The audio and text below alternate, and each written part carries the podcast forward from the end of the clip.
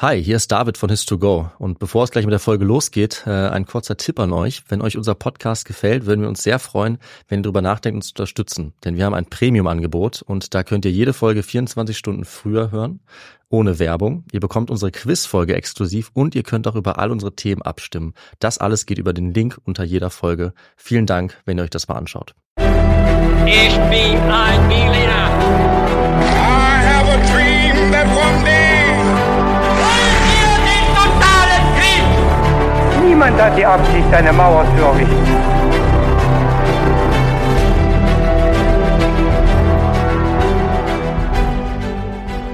Hi und willkommen zurück zu einer weiteren Folge His2Go. Ich bin David Und ich bin Viktor. Und heute begrüße ich euch zu einer etwas anderen Folge His2Go. Und zwar ist es so, dass wir beide nicht so wie sonst das Thema nicht wissen, sondern wir haben es gemeinsam vorbereitet. Und das liegt daran, dass wir heute eine gemeinsame Episode haben mit Ralf Grabuschnik von Déjà-vu Geschichte. Und wir haben heute eine Story vorbereitet, die aus zwei Teilen besteht. Victor und ich, wir haben uns jetzt gemeinsam auf unseren Teil vorbereitet, den werden wir euch gleich erzählen. Und wir werden uns dann mit Ralf in der Mitte treffen und dann die Geschichte gemeinsam weitererzählen. Diese Geschichte wird die von Frida Kahlo und Leo Trotzki sein, zwei glühenden Kommunisten, die sich äh, ja dann auch in einer glühenden Beziehung in der Mitte unserer Folge ungefähr treffen werden. Richtig. Du weißt Bescheid, Victor. Und wir werden jetzt aber erstmal zur Vorgeschichte Trotzkis kommen. Und äh, ja, da würde ich sagen, erklären wir gar nicht weiter rum. Wir hören dann Ralf ab der Mitte und jetzt übergebe ich dir das Wort, Victor. Ja, David, jetzt hättest du fast noch was vergessen. Und zwar, du hast mich gar nicht gefragt, was ich denn heute trinke zum Podcast. Oh, du hast recht. Das liegt, glaube ich, daran, dass das Konzept anders ist als sonst. Aber Ja. dann bitte, Victor, sag's unbedingt mal. Was hast du dabei? Ja, heute trinke ich einen koffeinfreien Kaffee. Wir nehmen am späten Vormittag auf und ich hatte heute Morgen schon einen Kaffee. Ja. Und deshalb jetzt erstmal koffeinfrei unterwegs. Und deswegen auch passend mein Getränk, ein Earl Grey. Oh, Den kann man morgens okay. auch ganz gut trinken. Ja, auch sehr verträglich. Okay, und dann springen wir in die Geschichte. Und wir begeben uns jetzt in das Jahr 1940, und zwar in die Hauptstadt Mexikos, Mexico City, wo ein gewisser Leo Trotzki seit drei Jahren jetzt lebte. Und im Exil arbeitete Trotzki vor allem als Schriftsteller und er hatte einen Auftrag eines New Yorker Verlags auch angenommen, eine Biografie zu Stalin, seinem Erzfeind, zu verfassen. Inmitten des Zweiten Weltkriegs waren viele Zeitgenossen des einstigen sowjetischen Führers an seiner Meinung zur Entwicklung des Krieges und des Hitler-Stalin-Paktes auch interessiert. Und somit war er auch damit sehr beschäftigt. Auch am Abend des 23. Mai hatte Trotzki intensiv an einem Manifest zum Krieg in Europa geschrieben, so dass er in den frühen Morgenstunden des 24. Mai 1940 tief und fest neben seiner Frau Natalia in seinem Haus in Coyacayan in einem Vorort von Mexiko-Stadt schlief. Vor dem Haus draußen auf der Straße hielten fünf mexikanische Polizisten Wache. Im Haus selbst wurde Trotzki von fünf Leibwächtern beschützt.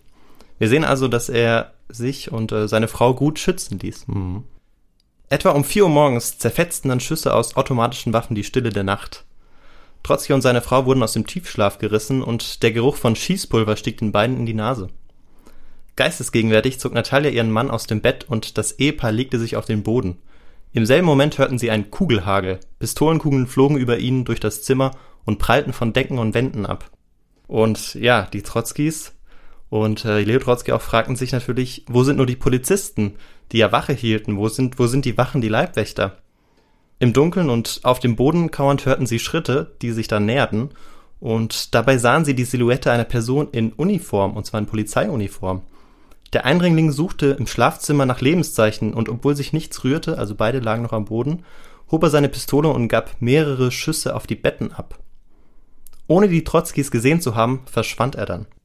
Dann hörten die beiden aus dem Zimmer ihres Enkels einen Schrei und beide liefen in sein Zimmer, doch er war nicht mehr da. Draußen im Hof waren jetzt auch Schüsse zu hören und bei einem Schrank brannte ein kleines Feuer am Fußboden. Also, wir sehen, da ist ganz schön was los. Und Natalia raffte Decken und einen Bettvorleger zusammen, um dieses Feuer zu löschen und Trotzki holte jetzt seine Pistole. Im Haus hörten sie weitere Schüsse und das Knattern automatischer Maschinenpistolen und in der Zwischenzeit war Trotzki in das Badezimmer gegangen von wo aus er den Hof und die Quartiere der Wachen sehen konnte. Er hörte jetzt noch letzte Schüsse und sah aber jetzt, wie die uniformierten Angreifer, als mexikanischen Polizisten getarnt, die Flucht ergriffen. Im Hof sammelte sich die Familie und die Leibwächter, und wie durch ein Wunder trug niemand eine ernsthafte Verletzung davon. Auch der Enkel, Seva, war nur leicht verletzt gewesen und konnte von einem Leibwächter beschützt werden. Was war passiert? Die tatsächlichen Polizisten draußen vor dem Haus waren gefesselt worden. Die Angreifer, laut den Polizisten etwa 20 Männer, hatten die Alarmanlage ausgeschaltet und Telefondrähte gekappt. Und sie hatten sich dann von ihrem angeblichen Kollegen die Tore öffnen lassen. Die Angreifer wussten wohl genau, wo Trotzkis Schlafzimmer lag. Hunderte Schüsse wurden drauf abgegeben und in den Türen und Wänden und Fenstern fanden sich später mehr als 70 Einschusslöcher. Die Familie war jetzt natürlich erleichtert, diese Situation überstanden zu haben, doch allen war jetzt klar, spätestens zu diesem Zeitpunkt, dass Stalin nicht ruhen würde, bis sein alter Feind beseitigt sein würde. Ja, David, vor zwei Tagen war ich auf einem ziemlich wilden Geburtstag und zum Glück gab es daneben so einer orangenen Alkohol-Mischgetränk-Bowl, könnte man sagen, noch alkoholfreie Getränke.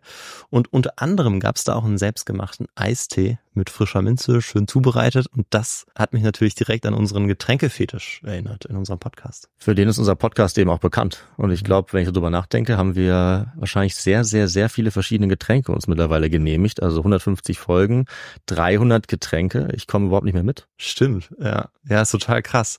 Und mich würde ja schon mal interessieren, was wir so am häufigsten getrunken haben. Aber na, in letzter Zeit bin ich ja viel mit meinem Rennrad auch unterwegs, wie du ja weißt, an meinem Vintage-Ding. Da schraube ich äh, ja auch relativ viel rum und endlich kann ich damit auch wieder Touren fahren. Und bei der ersten Tour, da hatte ich nur Wasser dabei und irgendwie war ich gegen Ende ziemlich platt. Also wirklich, also meine Beine waren dann so schwer. Und dann habe ich mir gedacht, ich muss mir jetzt was Elektrolytehaltiges in die Trinkflasche mischen und hab's mit dem Pulver von Holy probiert. Und das hat echt richtig was gebracht. Also das muss man jetzt echt glauben. Und ähm, das war außerdem noch richtig lecker. Holy Lemon Hydration war das und da ist eben ordentlich Elektrolyte und Mineralstoffe drin und ich glaube, du als Sportler weißt ganz genau, was ich meine. Ich habe dann dummerweise das Pulver auch noch mit meinem Kumpel geteilt. Ich hätte wahrscheinlich eher noch mehr gebraucht. Kann ich verstehen, das ist ähnlich bei mir. Ich hasse es nämlich, dehydriert zu sein. Viele Leute wissen gar nicht, dass sie dehydriert unterwegs sind. Ich sage Stopp, mit der Dehydration. Und zwar egal ob beim Sport oder bei normaler Arbeit. Also ich mache auch gern Fitnessstudio oder Joggen, aber eben auch, wenn ich vorm PC sitze. Wasser ist natürlich wichtig. Es ist aber auch richtig gut, wenn man ein wirklich schmackhaftes Getränk hat. Das eben dann auch, wenn man Sport macht, am besten Elektrolyte zum Beispiel enthält. Aber auch, wenn ich arbeite, finde ich es gut, wenn es schmeckt und ich nicht nur Wasser trinken muss. Und da ist beispielsweise Holy Kiwi Strawberry um einiges besser. Das ist jetzt so mein Lieblingsgeschmack. Ich finde es aber auch ganz cool. Wir beide hatten so ein Starterpaket, die verschiedenen Geschmäcker auszuprobieren, dann wird's noch weniger langweilig. Und wenn es richtig lange dauert oder richtig intensiv wird, ist es schon echt cool, wenn man was Leckeres und was Fruchtiges, Erfrischendes halt trinken kann. Deswegen ist meine Empfehlung eben hier der Holy Hydration Drink. Die Basis ist dabei dann auch echter Tee. Es sind natürliche Aromen statt künstlichen drin. Das schmeckt man auch. Es ist trotzdem kein Zucker drin, auch kein Taurin beispielsweise, kein Bullshit wie die Leute bei Holy selber sagen. Es ist auch keine versteckte Kalorienbombe, nichts besonders Schweres, sondern es ist genauso leicht wie schmeckt, mit weniger als 20 Kalorien pro Portion. Ideal auch für Sportler wie uns. Und günstig ist das Ganze übrigens auch in jedem Fall. Also wir sagen ungefähr 80 Cent pro 500 Milliliter. Das ist deutlich weniger als herkömmliche Energy Drinks. Und noch besser mit eurem Shaker und mit den 100% recycelbaren Verpackungen entsteht auch ganz wenig Müll dabei. Ja, also probiert es unbedingt aus und das Starter-Set, das wir auch beide schon sehr gut kennen und sehr empfehlen müssen. Das heißt Starter-Set Deluxe und ist wirklich der perfekte Einstieg und dafür bekommt ihr mit uns 5 Euro Rabatt. Also anstatt 49,99 Euro kosten euch 43 Holy Drinks inklusive Shaker gerade einmal 44,99 Euro. Dafür braucht ihr den Code HIS2GO5. Also in unseren Shownotes findet ihr den Link dazu und dann gebt ihr einfach, wie gesagt, HIS2GO 5 ein. Alles zusammen und dann bekommt ihr diesen Rabatt. Na sagen wir Prost. Ja. Und ja, sie hatten es jetzt zum Glück überlebt. Die beiden, das Ehepaar und auch ihr Enkel. Aber dieser Einstieg wirft ja mindestens zwei Fragen auf. Was macht Trotzki eigentlich in Mexiko und woher stammt die Feindschaft zwischen Trotzki und Stalin? Und da wir darüber ein bisschen mehr erfahren wollen, brauchen wir jetzt natürlich was, was wir immer in unserem Podcast haben. Und das ist was, David? Das ist der historische Kontext. Genau. Und nicht wie sonst, wo ich jetzt eigentlich mal weitermachen würde, darfst du jetzt weitermachen. Genau, ich freue mich auf den historischen Kontext. Ja. Immer unsere Lieblingsstelle. Und wir schauen uns jetzt an, wie denn Trotzki an diesen Punkt gekommen ist, wo es dieses Attentat auf ihn gegeben hat. Wir fangen mit seinen Anfängen an. Er wurde als Lev Davidovich Bronstein 1879 geboren, als Sohn eines wohlhabenden Bauern. Er wurde damit in eine aufstrebende Familie geboren und obwohl seine Eltern weder lesen noch schreiben konnten, sollte jetzt dieser junge Bronstein eine unbedingt gute Bildung erhalten. Deswegen wurde er von seinem Vater auch auf eine gute Schule geschickt in Odessa. Da wurde er zu einem hervorragenden Schüler mit Bestnoten. Und er hat zwar hier noch kein Interesse an Politik gezeigt, aber als er dann noch einmal umgezogen ist, um sich auf die Universität vorzubereiten, kam er dann schnell mit sozialistischen Ideen in Kontakt. Er hat sich mit Gleichgesinnten getroffen und ungefähr als er 18 Jahre alt war, hat er dann auch begonnen, revolutionäre Texte zu schreiben. Das war eine Tätigkeit als Autor, die er dann auch bis an sein Lebensende sehr intensiv betrieben hat, wie wir noch hören werden. Deswegen, wegen dieser revolutionären Tätigkeit, wurde er dann auch zum ersten Mal verhaftet und musste 1898 erst ins Gefängnis und dann nach Sibirien ins Exil. Das musste er danach dann auch noch mehrere Male und im Exil hat er dann tatsächlich auch 1902 seine zweite Frau kennengelernt. Das war die Natalia Sedova. Die beiden haben geheiratet und über die Beziehung zwischen ihnen werden wir nachher noch äh, eine Menge erfahren, richtig, Viktor? So ist es richtig. Und in seiner Zeit im Gefängnis und im Exil wurde Lev Bronstein dann erstmals vollständig zu Marxisten, also von den Ideen von Karl Marx, überzeugt. Die wollte er jetzt in die politische Realität umsetzen. Und äh, er wurde dann auch noch öfter ins Exil verbannt in England, der Schweiz oder Frankreich und hat dort auch andere Revolutionäre getroffen, die ähnliche Ziele hatten. Und die bekanntesten darunter sind sicherlich zwei Herren namens Djugaschwili und Ulyanov. Wladimir Ilyich Ulyanov, der gab sich dann alsbald den Namen Lenin und Djugaschwili nannte sich Stalin. Und dann hat natürlich auch unser Protagonist Lev Bronstein den Namen Trotzki angenommen und alle drei sind natürlich heute unter ihren neuen Namen bekannt. Und Trotzki hatte jetzt ein großes Ziel. Er und die anderen wollten die Zarenherrschaft in Russland stürzen und die russische Gesellschaft von Grund auf verändern. Das war eigentlich nicht weniger als seine Lebensaufgabe, die er sich selber gegeben hat, oder wie ein Autor sagt, die letzten 40 Jahre seines Lebens hat Trotzki ganz einer Sache gewidmet, der sozialistischen Revolution. Und der erste Versuch, diese Revolution umzusetzen, ist 1905 gescheitert. Da war man nicht erfolgreich, die Zarenherrschaft zu stürzen. Aber das hat sich 1917 dann geändert. Also wir sehen schon, wir machen hier große Sprünge, weil wir wollen jetzt unserem eigentlichen Thema dann natürlich kommen. Und 1917 in der sogenannten Februarrevolution wurde dann tatsächlich zunächst die Zarenherrschaft gestürzt. Es gab eine provisorische Regierung, die war allerdings nicht von der Gruppe der Bolschewiki angeführt. Zu dieser Gruppe haben nämlich Trotzki, Stalin und Lenin und andere gehört, sondern von deren Gegnern. Und deswegen haben jetzt die Bolschewiki, also Trotzki, Lenin, Stalin und andere, eine Oktoberrevolution durchgeführt. Nach unserem Kalender war das im November, nach dem russischen Kalender zu dieser Zeit im Oktober. Sie haben den Regierungssitz in St. Petersburg eingenommen und haben es dann geschafft, die Macht an sich zu reißen in dieser Oktoberrevolution. Damit hatten es also die Revolutionäre geschafft. Trotzki, Lenin und Stalin äh, hatten nicht nur den Zar gestürzt, beziehungsweise er war von anderen vorher gestürzt worden, sondern sie hatten jetzt die Nachfolgeregierung auch gestürzt. Und danach haben sie dann in sehr zähen Kämpfen gegen ihre Gegner immer mehr Gebiete erobern können und schließlich dann die Kontrolle über Russland sich auch gesichert. Wie sie das im Genauen geschafft haben, schauen wir uns jetzt in dieser Folge nicht an. Äh, manchmal ist es, glaube ich, besser, das auszulassen, als es irgendwie zu kurz zu erklären. Und unsere Frage ist ja, wie Trotzki letztlich nach Mexiko kommt. Und dafür reichen uns jetzt die groben Ereignisse. Aber ich finde es noch wichtig zu erwähnen, dass äh, in diesem Bürgerkrieg, den es jetzt gab, Trotzki ähm, eine sehr wichtige Rolle hatte bei den Kämpfen. Denn er hat die neu gegründete Rote Armee geleitet. Und das alles äh, im Rahmen seines Amtes als Volkskommissar für das Kriegswesen. Und da war er ein sehr wichtiger Organisator. Lenin hat ihn da auch sehr geschätzt und ohne Trotzki hätten es vielleicht die Bolschewiki gar nicht geschafft, ihre Gegner, die sogenannten Weißen, zu besiegen. Trotzki war dabei ebenso effizient wie gnadenlos, also hat in diesem Krieg auch den sogenannten Roten Terror eingesetzt, um die Gegner einzuschüchtern und zu terrorisieren. Das hat auch die Gegenseite getan, die Weißen, aber Trotzki war damit eben besonders erfolgreich. Und so ist es dann aber zum guten Teil Trotzkis Organisationstalent zu verdanken, dass die Bolschewiki sich am Ende durchsetzen konnten und einen neuen Staat gegründet haben. Und das war ein sehr wichtiges Ereignis nach der Revolution. Das war 1922 die Gründung der Union der Sozialistischen Sowjetrepubliken, kurz UdSSR oder Sowjetunion genannt. Ganz kurz gesagt bestand diese Union aus Räten, dafür steht auch das Wort Sowjet, und diese Räte sollten demokratisch die Entscheidung treffen. Faktisch allerdings hatte die bolschewistische Partei die Macht, und an der Spitze dieser Partei stand Lenin, der war ganz oben, allerdings auch nur so lange, bis er dann recht schnell durch Krankheit immer stärker geschwächt wurde. 1922 hat Lenin mehrere Schlaganfälle erlitten und es kam dann so weit, dass er nicht mehr gesund genug, nicht mehr fit genug war, um diese Führungsposition äh, weiter durchzusetzen. Und so hat es dann äh, Josef Stalin geschafft, zum Anführer der Partei zu werden und zum mächtigsten Mann nach Lenin. Lenin war dann dem Tod sehr nah und in seinem Testament hat er noch davor gewarnt, Stalin zu seinem Nachfolger zu machen. Er meinte, Stalin wäre zu gerissen. Man sollte auf keinen Fall ihm die ganze Macht geben, über Trotzki hat er sich etwas positiver ausgesprochen. Das heißt, sein äh, Lieblingskandidat für die Nachfolge wäre vielleicht Trotzki gewesen. Nur das Problem war, dass Stalin jetzt als Generalsekretär der Partei enorm viel Macht auf sich schon konzentriert hatte. Und diese Macht hat er genutzt, um sich nach und nach im Streit um die Nachfolge durchzusetzen. Das heißt, er hat es geschafft, ja, Trotzki äh, zu verdrängen und sich die Kontrolle über die Partei und letztlich dann auch über den ganzen Staat zu sichern. Lenin ist dann 1924 gestorben. Trotzki wurde von Stalin mehr und mehr isoliert und verdrängt und schließlich entmachtet. Ja, und 1929 war es dann soweit, dass Trotzki äh, vor Stalin fliehen musste. Er hat mit seiner Frau Natalia die Sowjetunion verlassen und die beiden brauchten jetzt politisches Asyl. Das hat er zunächst in der Türkei bekommen. Er hat sich dann auch um die Aufnahme in vielen anderen Ländern bemüht, ist dann nach Frankreich weitergezogen. Allerdings musste er immer auch auf Druck von Stalin dann auch dort äh, wieder weiterziehen und äh, hat dann nochmal in Norwegen Asyl bekommen. Das war sozusagen ein bisschen auch ein Wettlauf gegen die Zeit, weil Stalin hat immer Druck auf diese Regierung ausgerichtet und er war mittlerweile dabei, seine politischen Gegner der Reihe nach zu entmachten und auch umbringen zu lassen. Das heißt, Trotzki war klar, wenn er in die Fänge von Stalin geraten würde, dann wäre das der wahrscheinlich sichere Tod, vielleicht nach einem Schauprozess, aber er hatte wohl kaum eine Chance, das dann zu überleben. Äh, dem musste Trotzki also entgehen und deswegen waren jetzt er und seine Frau äh, zu ihrem Glück in Norwegen und hatten dort politisches Asyl.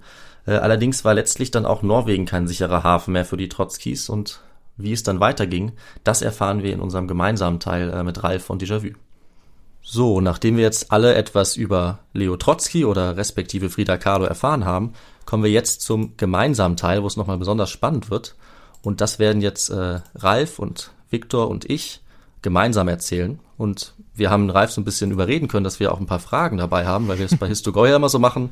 Wir fangen mit ein paar Fragen an. Und Ralf, da würde ich dir jetzt das äh, Wort übergeben, denn du hast ein paar Fragen für uns vorbereitet, glaube ich. Ja, genau. Ähm, ich finde das ja sowieso immer sehr spannend, mit Fragen reinzustarten wie bei euch. Haben wir mein Bestes gegeben. Ihr habt ja viel über ähm, Leo Trotzki jetzt natürlich gelesen. Vielleicht wisst ihr ein bisschen weniger über Frida Kahlo und äh, hätte, wie es gehört, drei Fragen, immer mit drei Antwortmöglichkeiten. Mhm. Die erste Frage eigentlich recht einfach. Wann wurde Frida Kahlo denn berühmt international? Äh, erste Möglichkeit, sie war schon während ihres Lebens auch international bekannt und beliebt und hat ausgestellt. Zweitens, sie war in Mexiko bekannt, hat in Mexiko ausgestellt, aber außerhalb ihres Heimatlands war eigentlich ihr Mann Diego Rivera viel äh, berühmter. Und drittens, äh, sie wurde international im großen Stil erst außerhalb, äh, international erst nach ihrem Tod bekannt, so, und hat auch erst äh, zu ihren Lebzeiten nie eine Ausstellung im Ausland äh, miterlebt. Okay. Darf ich das Wort ergreifen, David? Ja, natürlich, dann würde ich dir das überlassen. okay, ich glaube tatsächlich, dass es die Antwortmöglichkeit 2 ist, ähm, weil vor allem ihr Mann ja sehr berühmt war, ähm, bevor sie dann tatsächlich berühmt wurde. Allerdings hat sie, glaube ich, noch selbst ihre eigene ähm, Ausstellung in Mexiko tatsächlich auch selbst noch erlebt. Ähm, deshalb würde ich Antwortmöglichkeit 2 ja, nehmen. Da würdest du mir zustimmen?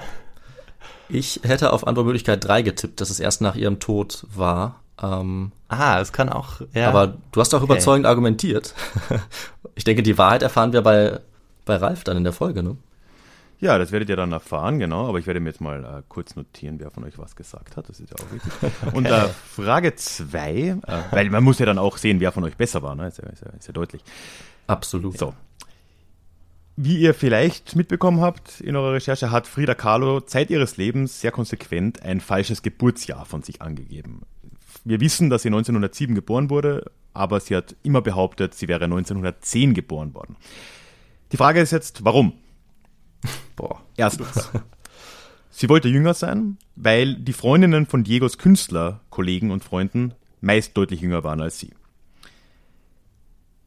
Zweitens, sie wollte sich symbolisch mit dem Beginn der mexikanischen Revolution verbinden, der im Jahr 1910 eben stattgefunden hat. Oder drittens, sie mochte runde Zahlen und 1910 war ja einfach lieber als 1907. Ähm, soll ich da vielleicht mal meine Vermutung äußern? Ja, diesmal, ja. Ähm, also ich glaube, Frida Kahlo war sehr selbstbewusst, deswegen kann ich mir nicht vorstellen, dass sie, dass sie sich jünger macht. Ähm, deswegen würde ich auf Antwort B tippen, die mexikanische Revolution, weil das vielleicht auch so ein bisschen zu ihrer politischen Richtung passt, könnte ich mir vorstellen. Mhm. Victor, bist du auch noch? Ähm, ja, ich würde tatsächlich dennoch auf Antwort 1 tippen, weil ähm, auch wenn sie sehr selbstbewusst war, glaube ich, dass sie schon gemerkt hat, dass ähm, ja sie irgendwie das Gefühl bekommen hat, dass vor allem ältere Männer auf jüngere Frauen stehen, wie sie dann auch selber ja später die Erfahrung gemacht hat. Und deshalb würde ich sagen, es ist tatsächlich die Antwort 1. Mhm. Gut, und mhm. dann äh, eine letzte Frage. Auch das werden wir natürlich rausfinden. Wie war Frida Kahlos Einstellung gegenüber Josef Stalin? A. Sie verabscheute ihn Zeit ihres Lebens wegen ihrer Bekanntschaft und zu gewissen Maßen auch Treue zu Leo Trotzki. Zweitens, sie schätzte ihn als Verfechter des Kommunismus in der Welt. Oder C. Beides, entweder gleichzeitig oder zu verschiedenen Zeiten ihres Lebens. Ah, Victor, ich glaube, das habe ich gelesen. Ja, Ähm, ich glaube tatsächlich, ja. ich glaube, das müsste das letzte sein. Ich Oder glaube auch, ja. sagen? Ja. Ich sage also beide, beides. Genau, beides. Gut, dann äh, werden wir ja nachher sehen, was da stimmt. Ja. Okay. Dann äh, starten wir mit äh, unseren Fragen an dich, Ralf. Und zwar lautet die erste Frage: Mit welchem Gegenstand wurde Trotzki ermordet? Das weiß ich. Weißt du das?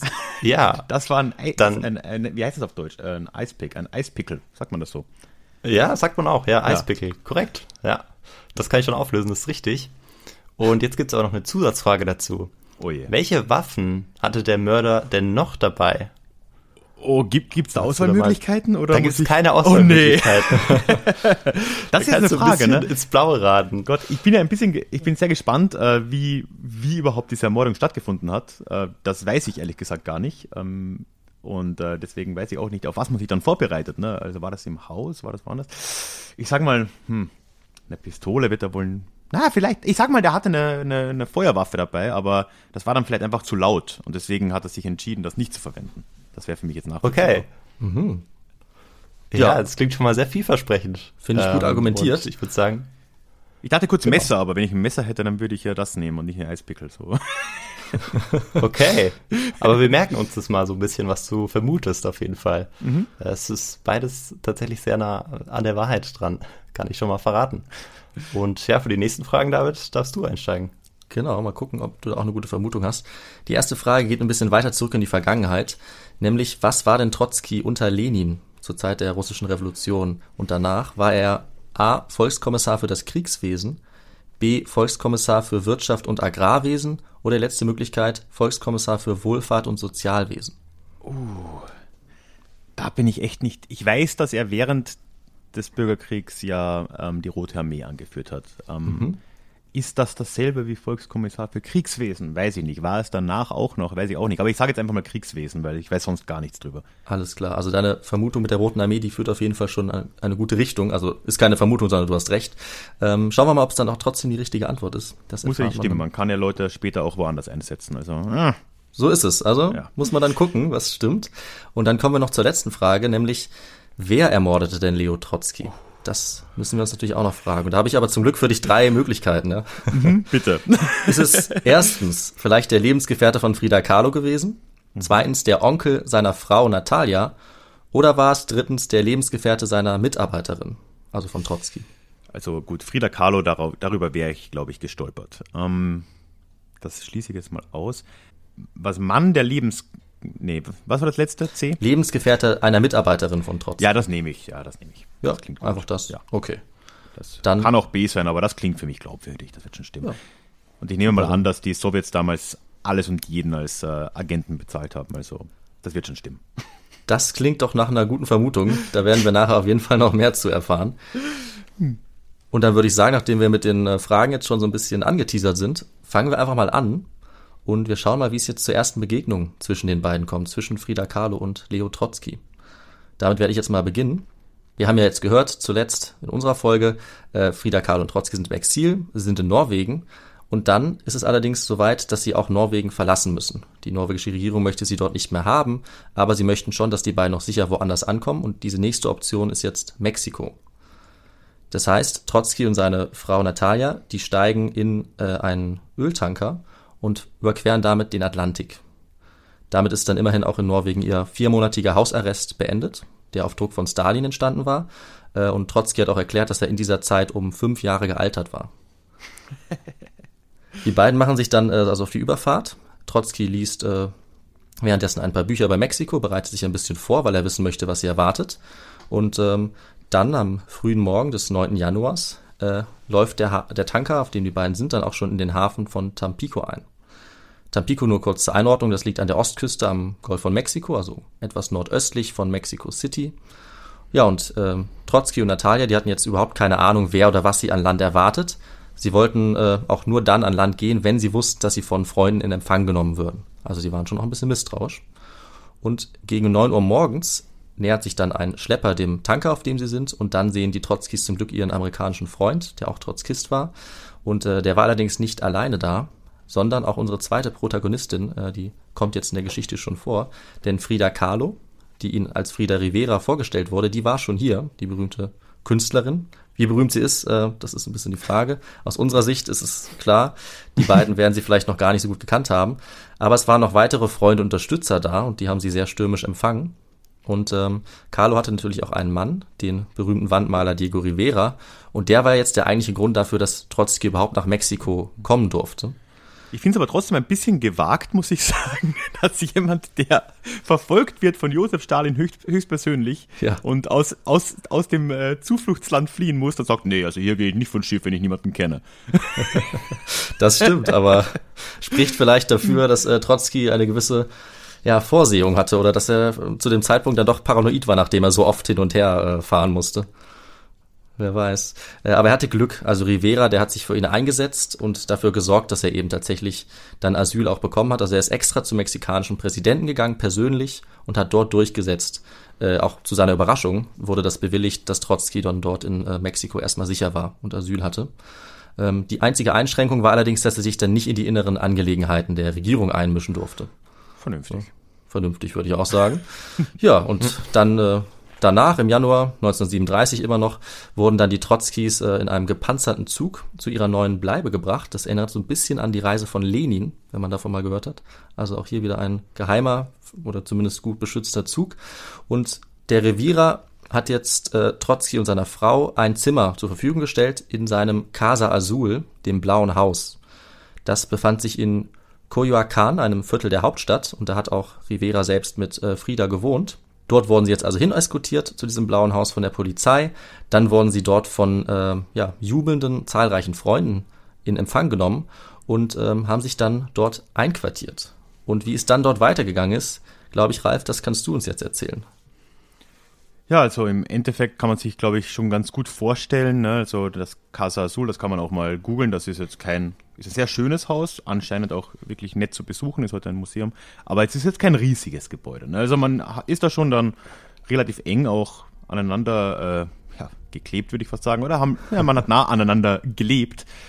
Und um jetzt schon mal vorauszuwerfen, wir haben es jetzt hier mit den Anwesenden nicht unbedingt mit äh, enthusiastischen Monogamisten zu tun. wir Das haben- kann man wohl sagen. äh, wir haben auf der einen Seite mit Di- Diego Rivera einen ähm, Mann, der, also er ist, wie ich ja in meinem Teil schon gesagt habe, 20 Jahre älter, ziemlich genau als, äh, als Frida Kahlo, hat seit ihrer Ehe, zu dem Zeitpunkt sind sie jetzt knapp acht Jahre verheiratet, immer wieder Affären gehabt und äh, spätestens nach den ersten paar Jahren hat auch Frida Kahlo wohl begonnen, äh, das ganz ähnlich handzuhaben. Ne? Also äh, die, die beiden waren schon, ja, mehr oder weniger eigentlich, heute würde man sagen, in einer offenen Beziehung. Wenn auch Diego da nicht immer ganz äh, Verständnis mitbrachte. Vor allem bei Männern, bei Frauen war er da offener. Ähm, Trotzki wissen wir nicht so ganz genau. Wir wissen aber doch, äh, also was jetzt seine Treue in Anführungszeichen anging, aber wir wissen, dass auch er jemand war, der gern mit jungen Frauen geflirtet hat. Und ja, da ist es jetzt vielleicht fast schon unvermeidbar gewesen, dass die zwei, also Frieda und, äh, und Leo, da sich doch irgendwo äh, über die Zeit auch näher kommen würden. Ein paar Monate hat es gedauert, aber spätestens dann ab Mai, also ja, so im vierten Monat ihrer Anwesenheit in Mexiko, also Trotzkis Anwesenheit, ist es da dann doch relativ äh, ja, nah zugegangen zwischen den beiden. Es hat begonnen mit ja, einfach Flirts, was, wo Trotzki sich auch anscheinend sehr sicher gefühlt hat, weil er hat mit Frida Kahlo auf Englisch sich unterhalten und äh, seine Frau Natalia konnte augenscheinlich kein Englisch und äh, er dachte, ja, dann kann sie ja, ähm, kann sie ja gar nicht mitbekommen, als gäbe es keinen Subtext auf der Welt. Und die haben sich da eben, ja, doch äh, anscheinend, ähm, ja, sind sich dann näher gekommen ist dann auch noch weitergegangen. Sie haben sich Notizen in Büchern zum Beispiel hin und her geschrieben oder vor allem eigentlich äh, Trotzki an Frieda. Also er hat ihr Bücher geliehen und hat da eben kleine Notizen reingeschrieben und äh, auch das nicht allzu unauffällig, wie man hört. Das haben auch die äh, Bodyguards von, von Trotzki mitbekommen. Also es war nicht sonderlich, nicht sonderlich gut versteckt. Und äh, ja, das geht dann eigentlich so weit, dass äh, irgendwann dann so im, im Frühsommer sie dazu übergehen, sich heimlich im äh, Haus von äh, Carlos Schwester zu treffen und ja, dort eben ihrer Affäre zu frönen. Äh, was äh, in einer Hinsicht dann doch relativ ähm, interessant zumindest ist, weil genau in diesem Haus und genau mit dieser Schwester hatte, hatte auch Diego zuvor schon eine Affäre. Also da war sicher ähm, von Frida Kahlos Seite ein gewisser Rachegedanke auch mit drin. Und ähm, ja, obendrein glaube ich, dass sie generell mit dieser Affäre mit äh, Trotzki durchaus ihren Mann ein bisschen ähm, ärgern wollte. Trotzki war ein großer Held äh, Diegos und äh, sowohl Frida wie auch Diego haben sich ja als Trotzkisten gesehen in dieser Zeit. Also ja, es, es, es war auf jeden Fall eine relativ anstrengende Situation wahrscheinlich für, für fast alle Beteiligten. Und ähm, ja, hat sich auch nicht mehr sonderlich äh, lange so weiterentwickeln können, weil es dann einfach zu klar war, dass Natalia Bescheid wusste. Ähm, sie hat dann auch ähm, Druck ausgeübt, erstmal auf ihren Mann. Und ähm, ja, spätestens im Juli des, desselben Jahres, also nach nur zwei, drei Monaten, hat das Ganze dann auch äh, ja, im Prinzip sein Ende gefunden. Und äh, so ganz klar ist es eigentlich nicht. Also es gibt da verschiedene Anknüpfungspunkte. Die einen Quellen sagen mit Berufung auf Freunde von äh, Frida Kahlo, dass sie behauptet hätte, dieser alte Mann wäre ihr langweilig geworden. Es gibt aber genauso die Gegenmeinung, die sagt, dass es im Prinzip von Natalia ausging, die Trotzki dazu zwang, das zu beenden. Aber ja, letzten Endes äh, kam es so und dann äh, zogen Trotzki und Natalia auch aus in ein anderes äh, Haus in der Gegend, das ähm, Diego auch äh, gehört hat. Genau, und dann mache ich mit der Geschichte weiter. Und zwar geht es jetzt so ein bisschen um äh, ja, die Situation bei den Trotzkis, bei ähm, ja, Leo Trotzki und seiner Frau. Und da schauen wir uns auch noch ein bisschen jetzt das Ende der Beziehung an, weil ähm, das doch ganz schön hoch herging.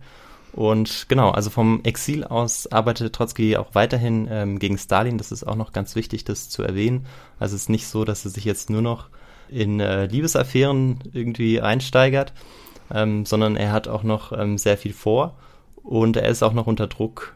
Er versucht die Verbrechen der GPU, der Geheimpolizei der Sowjetunion aufzudecken und ähm, auch eben die Verbrechen, die in den Gulags begangen worden sind, in Internierungslagern, die versucht er auch ähm, ja verschiedenst zu veröffentlichen in seinen kommunistischen Schriften. Und genau, sein Ziel ist dann auch einfach Stalin und seine Politik zu diskreditieren. Er rief dann die vierte Internationale auch in die Welt, um ähm, ja der inzwischen unter Stalins Dominanz stehenden dritten Internationalen entgegenzuwirken. Die ähm, Internationale, das ja, das waren Zusammenschlüsse kommunistischer Parteien zu einer weltweiten Organisation. Besonders wichtig war es jetzt auch für ihn, den Schauprozessen in Moskau entgegenzutreten. Dort war es so, dass ähm, ja, Stalin als Teil seiner großen sogenannten Säuberung eben unzählige bei ihm in Ungnade gefallenen verurteilen ließ und das galt natürlich auch für Trotzki. Und diese, diese Schauprozesse waren völlig ungesetzlich, also es gab nicht irgendeinen juristischen Hintergrund dafür oder ähm, ja eine Rechtfertigung. Und das Urteil stand eigentlich schon vorher fest und genau in diesen Urteilen wurden die Feinde Stalins dann eben auch öffentlich vorgeführt und dann auch oftmals ermordet oder eben zur Flucht gezwungen, so wie es bei den Trotzkis dann auch der Fall war. Und ja, in diesen berüchtigten Moskauer Prozessen, ähm, in denen hohe Funktionäre der kommunistischen Partei der Sowjetunion angeklagt wurden, wurde auch Trotzki der Verschwörung letztendlich für schuldig befunden. Und jetzt hatte er eben das Glück, dass er im Exil war. Und ja, als Antwort auf die Moskauer Prozesse hat er dann auch eine Art Gegenprozess gestartet, ähm, angeführt von der amerikanischen Kommission. Und ja, in diesem Prozess hat er sich natürlich selbst auch dann für unschuldig befunden. Und ja, dieser Prozess wurde von Stalin und der Partei natürlich nicht ernst genommen dann und ähm, sorgte aber trotzdem international für Aufsehen. Ja, und das alles beeinflusste auch Trotzki ähm, jetzt bei seinen Entscheidungen, auch bei seinen privaten Entscheidungen. Und das äh, man einfach nicht außer Acht lassen, deshalb habe ich das jetzt nochmal erwähnt. Aber zurück zur Beziehung. Ähm, Natalia hatte jetzt natürlich auch immer mehr mitbekommen, dass irgendwas nicht stimmte und ahnte auch eben, dass Trotzki und Carlo sich jetzt etwas näher standen. Also wir schauen jetzt nochmal ganz kurz das Ende ähm, von der Beziehung aus Natalias Sicht an. Und ja, sie hatte viele Hinweise eben mitbekommen. Und Ralf hat es schon gesagt, eine, einer dieser Hinweise war eben, dass er sie kein Englisch reden konnte oder verstand. Äh, und ja immer deshalb das Gefühl hatte, dass die beiden sich äh, etwas intrigenhaft verhielten.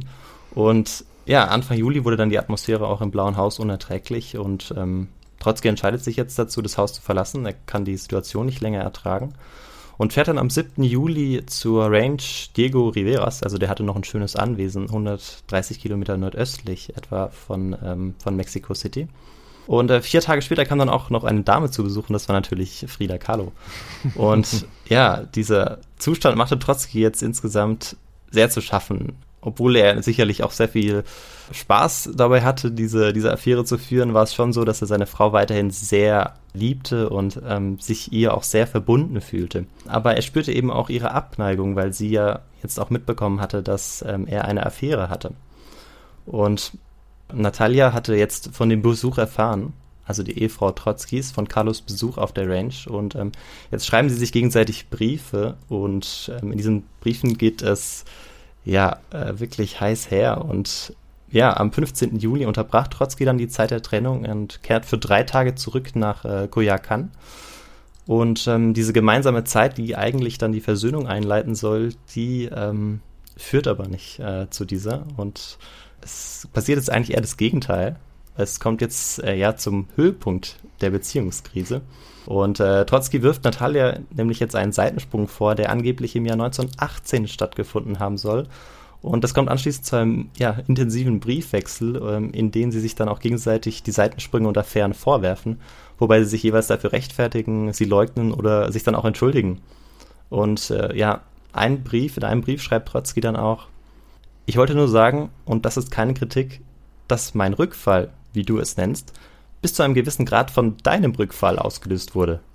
Das ist einfach nur hoch, hochgestochene Teenager-SMS, oder? Ja, genau. Vor allem hat sie auch immer wieder geleugnet, dass diese Affäre 1918 auch nie so stattgefunden haben soll. Am 20. Juli, also am nächsten Tag ist dann so, dass ähm, ja Trotzki jetzt auch nicht mehr kann und dann auch Natalia anruft äh, aus einer nahegelegenen Ortschaft in Pachuca und ähm, lässt jetzt seinen Gefühlen freien Lauf und es muss jetzt eine ziemlich groteske Szene gewesen sein. Der Held des Roten Oktobers schreit seine Frau durchs Telefon an und wirft ihr eine eingebildete Untreue vor, die sie zwei Jahrzehnte zuvor begangen haben soll. Also, ähm, Hatte Genau, schon diese- stärkere Momente, der Mann, ne? ja, die Szene ist, ist, ist sehr dramatisch und Ja.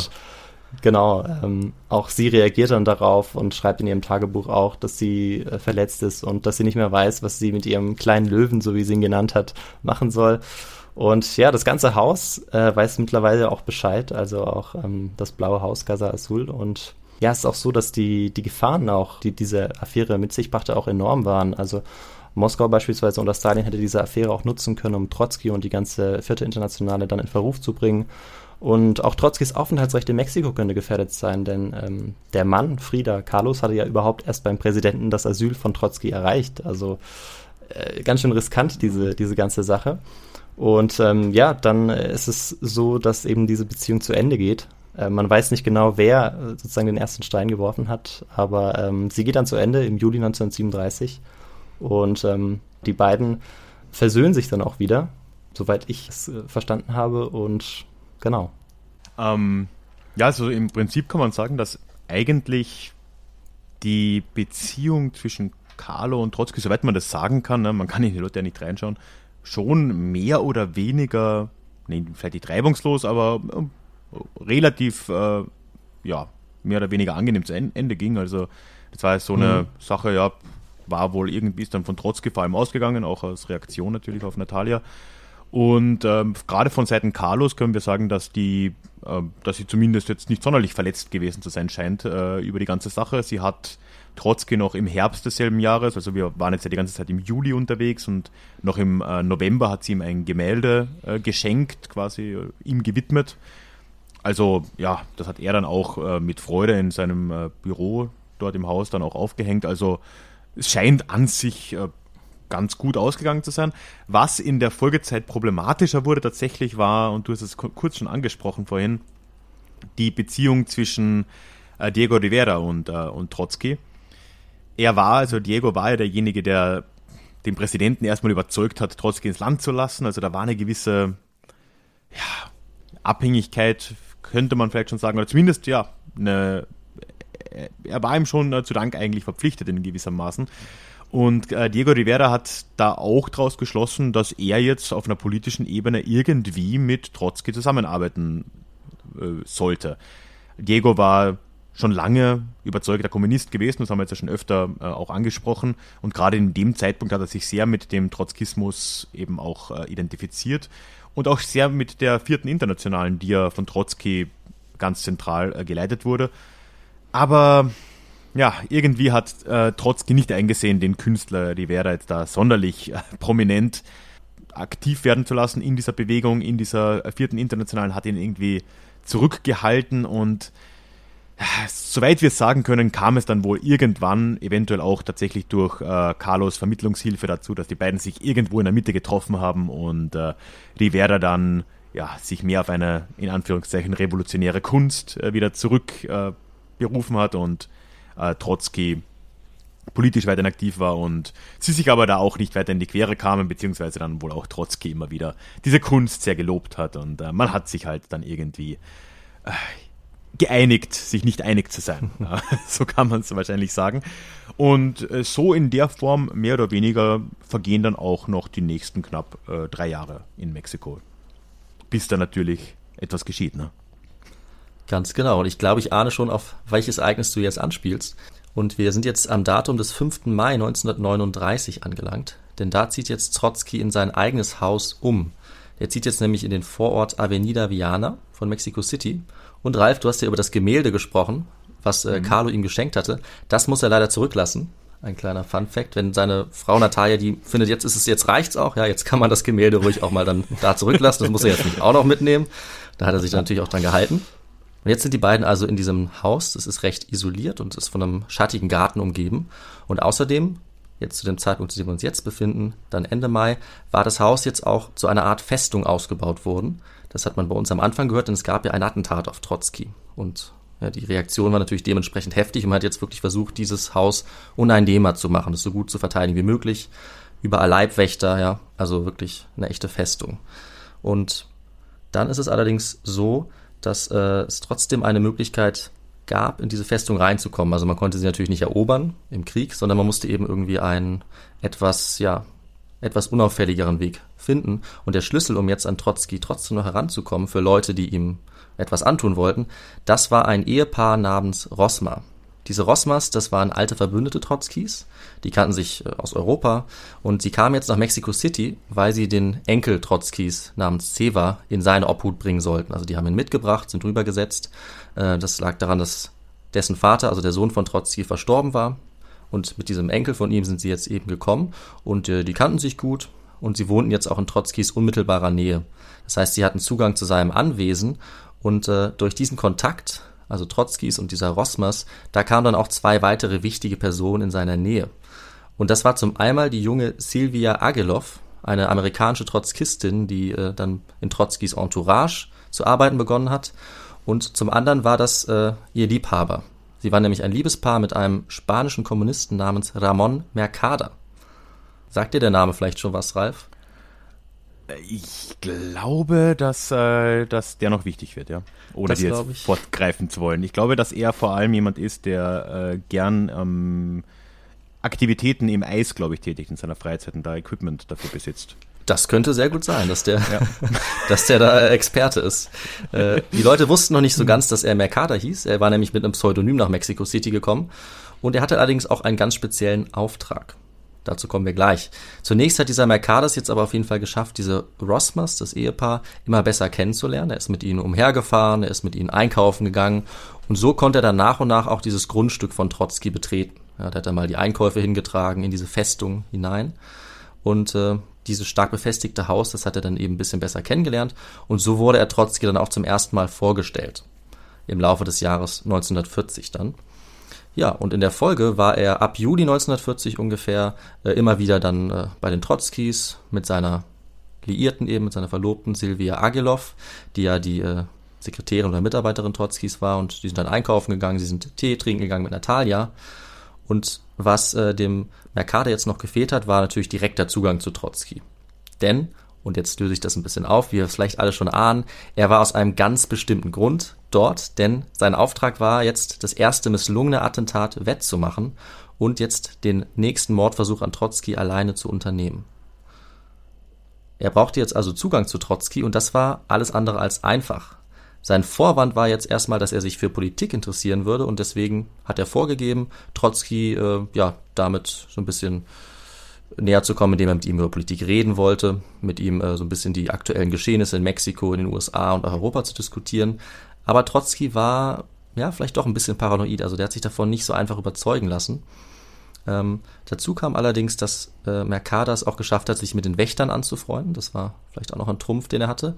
Und das ging dann so weit, also er war irgendwie immer da und Trotzki wusste nicht so ganz, der hatte ja eigentlich keine Funktion, was macht er hier? Und hat dann Verdacht geschöpft und hat wohl angeblich sogar gesagt, ich mag ihn nicht, wer ist er eigentlich? Wir sollten mehr über ihn herausfinden. Aber dazu sollte es nicht mehr kommen. Denn äh, Mercader kam schließlich am 17. August unangekündigt bei Trotzki vorbei und er hatte etwas dabei und das ist jetzt noch kein ähm, Eiskletter-Equipment, sondern er hatte zunächst nur einen Entwurf für einen politischen Artikel dabei. Äh, den sollte Trotzki lesen und dann sollte er ihm sagen, ob es da vielleicht ein paar Verbesserungsmöglichkeiten gibt. Das hat Trotzki auch widerwillig gemacht, äh, hat ihm eine ein paar Sachen vorgeschlagen, die man ändern könnte. Das hat Mercader gemacht. Er kam dann drei Tage später wieder und an diesem Tag, am 20. August 1940, hat der Trotzki dann einen weiteren Besuch abgestattet, um jetzt diesen verbesserten Artikel ihm zu geben zum Lesen. Trotzki äh, hat sich gesetzt, die beiden sind in sein Arbeitszimmer gegangen, er hat diesen Artikel angefangen zu lesen und dann hat Mercader zugeschlagen, also es kam zum Attentat. Er hatte einen Eispickel, einen Dolch und eine Pistole in seinem Uh. Regenmantel versteckt. Ja. Alles Und Ralf war ziemlich wow. gut. Ralf. Ja, fast. Aber ich, Messer habe ich ja dann nicht gesagt. Oder Dolch. Das habe ich ja auch. Ja, du hast es so angedeutet. Du hast gesagt Messer, aber er hätte es ja mit dem Messer gemacht. So hattest du es, glaube ich, gesagt. ja, so, ja. Aber es war gar nicht so falsch. Nicht ganz Du hattest einen sehr guten Riecher, also du wärst vielleicht äh, genauso Ja. vorgegangen wie Mercader, ohne dir jetzt äh, zu viel vorwerfen zu wollen. Ne? Äh, ihr, ihr dürft hier nicht so meine Deckung aufgeben. Ich bin gerade noch dran. Ähm, Die, die Parallelen sind klar. ja, deutlich. Und das ist interessant, er hatte nämlich einen Regenmantel, obwohl es gutes Wetter war. Also da hätte man vielleicht misstrauisch werden können. Er war dort und als Trotzki dann gegen 17.20 Uhr in diesem Aufsatz gelesen hat, hat äh, Mercader ihn dann mit dem Eispickel, den er dabei hatte, hinterrucks äh, niedergeschlagen. Er hat auf seinen Schädel eingeschlagen.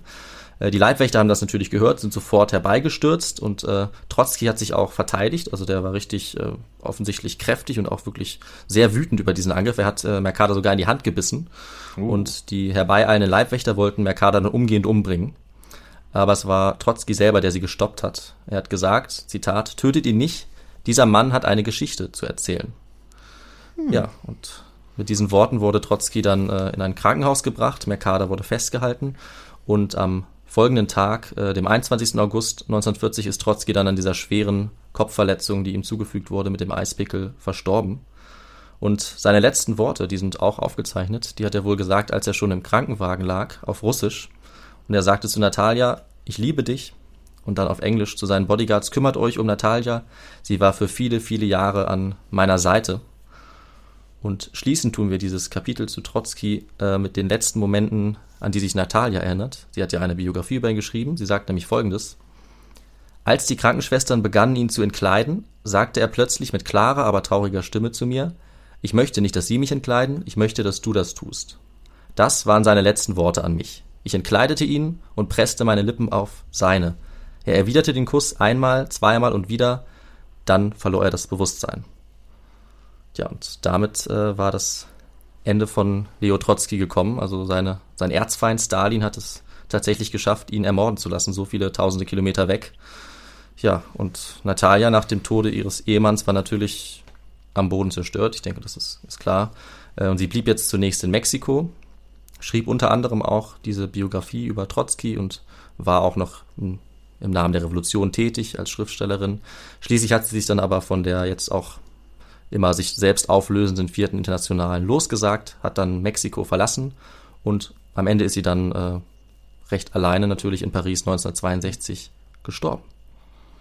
Tja, und nachdem wir jetzt das Schicksal von Trotzki erfahren haben, Ralf, würde ich zu dir nochmal überleiten und du sagst uns natürlich noch was zu der Frau, die ja so eine kurze, aber sehr leidenschaftliche Zeit mit Trotzki geteilt hatte. Ja, also Frida Kahlo ist auch kein allzu langes Leben mehr äh, vergönnt gewesen nach der Zeit. Ähm, ich habe es in, in meinem Teil ja schon äh, ja, in viel zu viel Detail ausgeführt, was für einen grausamen Unfall sie als Jugendliche gehabt hat. Äh, und sie hatte auch davor schon als Kind äh, Kinderlähmung, also ja, war gesundheitlich immer schon angeschlagen und ha hat Zeit ihres Lebens, ihres Erwachsenenlebens auch ja immer wieder Operationen über sich ergehen lassen müssen am Rückenmark, im, äh, im Becken, in, in, in, den Beinen. Also wirklich äh, ist da auch nie wirklich rausgekommen. Das hat sie mit der, das hat sie mit der Zeit äh, jetzt ab den 40er Jahren auch eigentlich nur noch verschlechtert. Also gegen Ende der 40er, dann vor allem ab den frühen 50er Jahren, war Frida Kahlo zum großen Teil ans Bett gefesselt. Das war sie in ihrem Leben immer wieder mal für Episoden. Äh, jetzt schien es aber doch äh, nochmal deutlich schlimmer. Äh, in der Zeit hat sie nach wie vor immer gemalt. Äh, also sie war ja generell eine recht aktive Malerin. Es sind von ihr heute, wenn ich es richtig im Kopf habe, an die 160 äh, Werke erhalten. Zum großen Teil auch, was man ja sehr kennt von ihr, die Selbstporträts, die sich teilweise auch relativ ähneln und oft in Details unterschiedlich sind. Die hat sie auch in dieser Zeit weiter ähm, gepflegt. Wobei, und da, da, maße ich mir jetzt kein Urteil an, aber was man so liest, äh, sind gerade die so ab den 50er Jahren äh, heute deutlich schlechter angesehen als die Werke davor. Also es, es schien auch in, in, in dem Bereich äh, sich nichts zum Besseren unbedingt zu entwickeln. Sie hat auch noch eine deutliche Politisierung mitgemacht, um jetzt äh, eine der Fragen von Anfang gleich mal aufzulösen. Habe ich, hab ich bisher noch gar nicht gemacht. Ähm, Frida Kahlo war schon lange Kommunistin, das haben wir schon besprochen. In den 30er Jahren, wie gesagt, Trotzkistin. Jetzt hat sich das aber tatsächlich ziemlich gewandelt und das habt ihr beide richtig eingeschätzt. In den späten 40er Jahren, nach Ende des Weltkriegs vor allem und dann eben in Richtung der 50er, war sie immer mehr äh, ja, quasi pro-stalinistisch eingestellt und hat auch begonnen, soweit wir das beurteilen können, zumindest auch von den Werken, die sie dann äh, äh gezeichnet hat, hat sie ähm, eine ziemliche Begeisterung für Josef Stalin entwickelt und hat ihn wohl in hm. gewissermaßen auch äh, vergöttert. Also auch das ist in der Zeit geschehen. Und ähm, ja, auch letzten Endes ist sehr bezeichnend, dass dann in ihren letzten Jahren sie wirklich noch sich auf dem Krankenbett zu kommunistischen Demonstrationen hat tragen lassen, zum Beispiel. Also sie war da tatsächlich ähm, sehr aktiv und äh, ja, sehr dahinter. Oh. Letzten Endes hat es aber dann doch alles nichts geholfen und sie ist 1954 äh, dann gestorben an einer Lungenembolie an und für sich, aber auch das im Prinzip eine Folge von endlosen Erkrankungen, Verletzungen, Krankenhausaufenthalten. Und äh, zu dem Zeitpunkt war sie gerade mal 47 Jahre alt, wenn wir ihren Geburtstag, um zur zweiten Frage zu kommen, mit dem Jahr 1907 äh, an, angeben, äh, was korrekt ist. Sie hat äh, aber immer gesagt 1910, wie ich ja bei der Frage schon gesagt habe. Und tatsächlich war das, äh, da, hattest, da hast du das richtig gesehen, David, war das, weil sie sich symbolisch mit der mexikanischen Revolution äh, in Verbindung setzen. Ah, also, also doch, okay.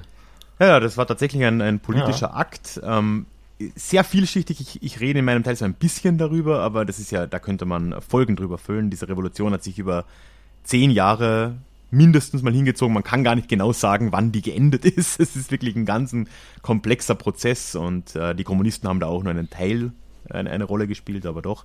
Ja, und damit wollte sie sich dann ähm, ja, sehr symbolisch verbinden. Deswegen ja auch dieses Geburtsjahr. Ja, also sie ist jung gestorben äh, und zu dem Zeitpunkt, das ist eigentlich die letzte Frage offen, war sie tatsächlich in Mexiko schon bekannt? Da hattest du recht, Viktor. Äh, außerhalb Mexikos, ihres Heimatlandes, war das aber viel weniger der Fall. Also sie war keinesfalls diese Kunstikone, als die wir sie heute kennen, äh, zumindest nicht außerhalb Mexikos. Und auch in Mexiko war sie eigentlich Zeit ihres Lebens, ähm, stand sie im Schatten ihres Mannes. Also Diego Rivera war ein, ein quasi Rockstar unter den Künstlern Mexikos zu der Zeit. Er war einer der großen drei, die es damals gab. Ähm, ich habe die anderen Namen nicht leider nicht notiert, aber das kann man ja nachlesen. Uh, Los Tres Grandes. Und ähm, war hoch angesehen und hat auch viele Aufträge in den USA vor allem gehabt. Auch in Europa war er lange aktiv. Das war bei ihr nicht der Fall. Aber es gibt da noch eine ja, ganz interessante Geschichte eigentlich der Wiederentdeckung der Frida Kahlo, die dann wirklich so ab den späten 60ern, frühen 70ern beginnt. Also nochmal gut, ja, fast 20 Jahre nach ihrem Tod.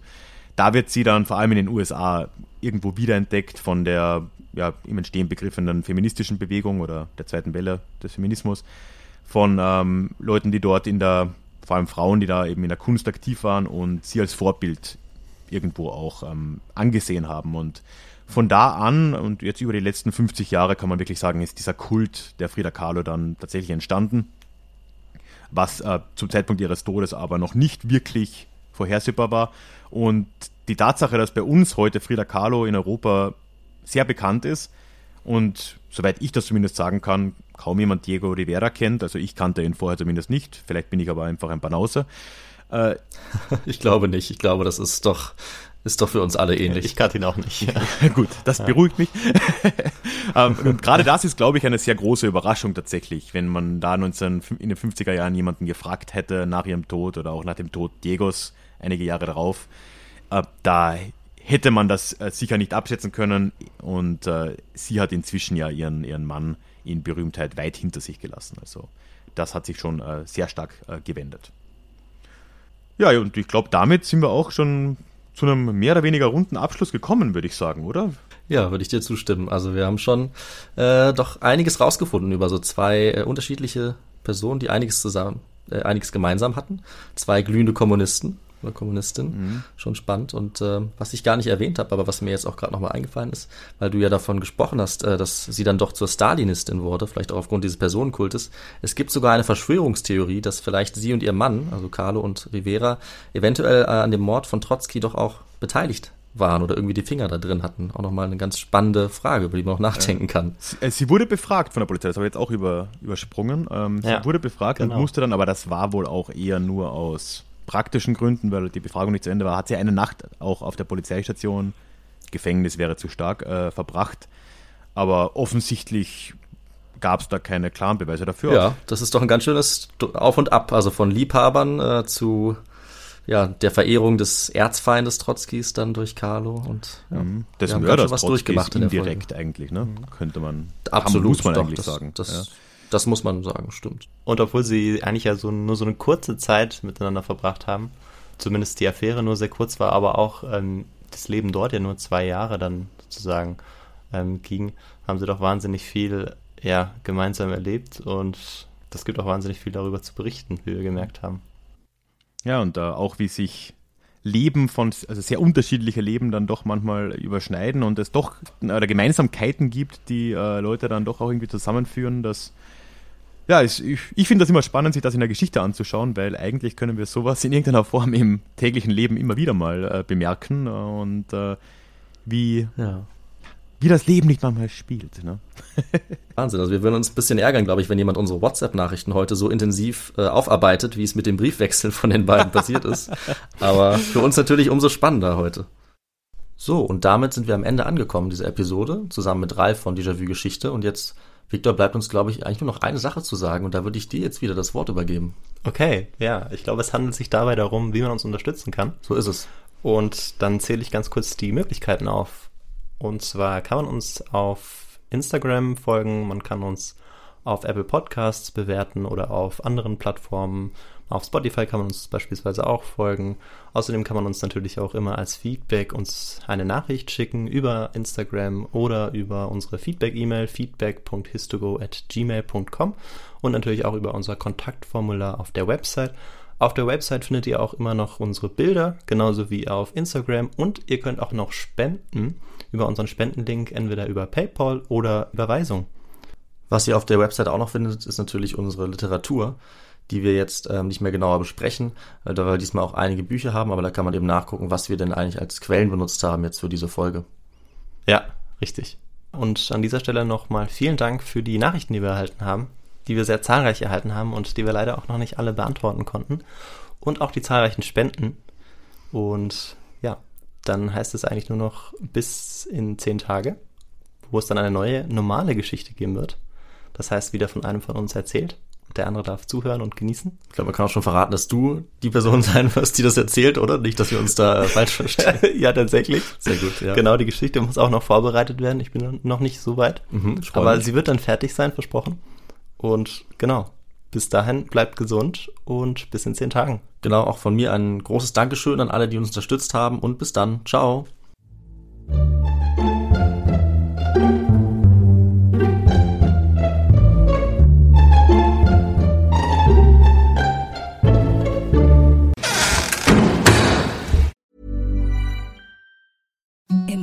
Softest sheets you've ever felt. Now imagine them getting even softer over time. That's what you'll feel with Bowl and Branch's organic cotton sheets. In a recent customer survey, 96% replied that Bowl and Branch sheets get softer with every wash. Start getting your best night's sleep in these sheets that get softer and softer for years to come. Try their sheets with a 30-night guarantee. Plus, get 15% off your first order at bowlandbranch.com. Code BUTTERY. Exclusions apply. See site for details. Hi, I'm Daniel, founder of Pretty Litter. Cats and cat owners deserve better than any old fashioned litter. That's why I teamed up with scientists and veterinarians to create Pretty Litter. Its innovative crystal formula has superior odor control and weighs up to 80% less than clay litter. Pretty Litter even monitors health by changing colors to help detect early signs of potential illness. It's the world's smartest kitty litter. Go to prettylitter.com and use code ACAST for 20% off your first order and a free cat toy. Terms and conditions apply. See site for details.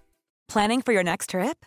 Elevate your travel style with Quince. Quince has all the jet setting essentials you'll want for your next getaway, like European linen, premium luggage options, buttery soft Italian leather bags, and so much more. And is all priced at 50 to 80% less than similar brands. Plus, Quince only works with factories that use safe and ethical manufacturing practices. Pack your bags with high-quality essentials you'll be wearing for vacations to come with Quince. Go to quince.com slash pack for free shipping and 365-day returns.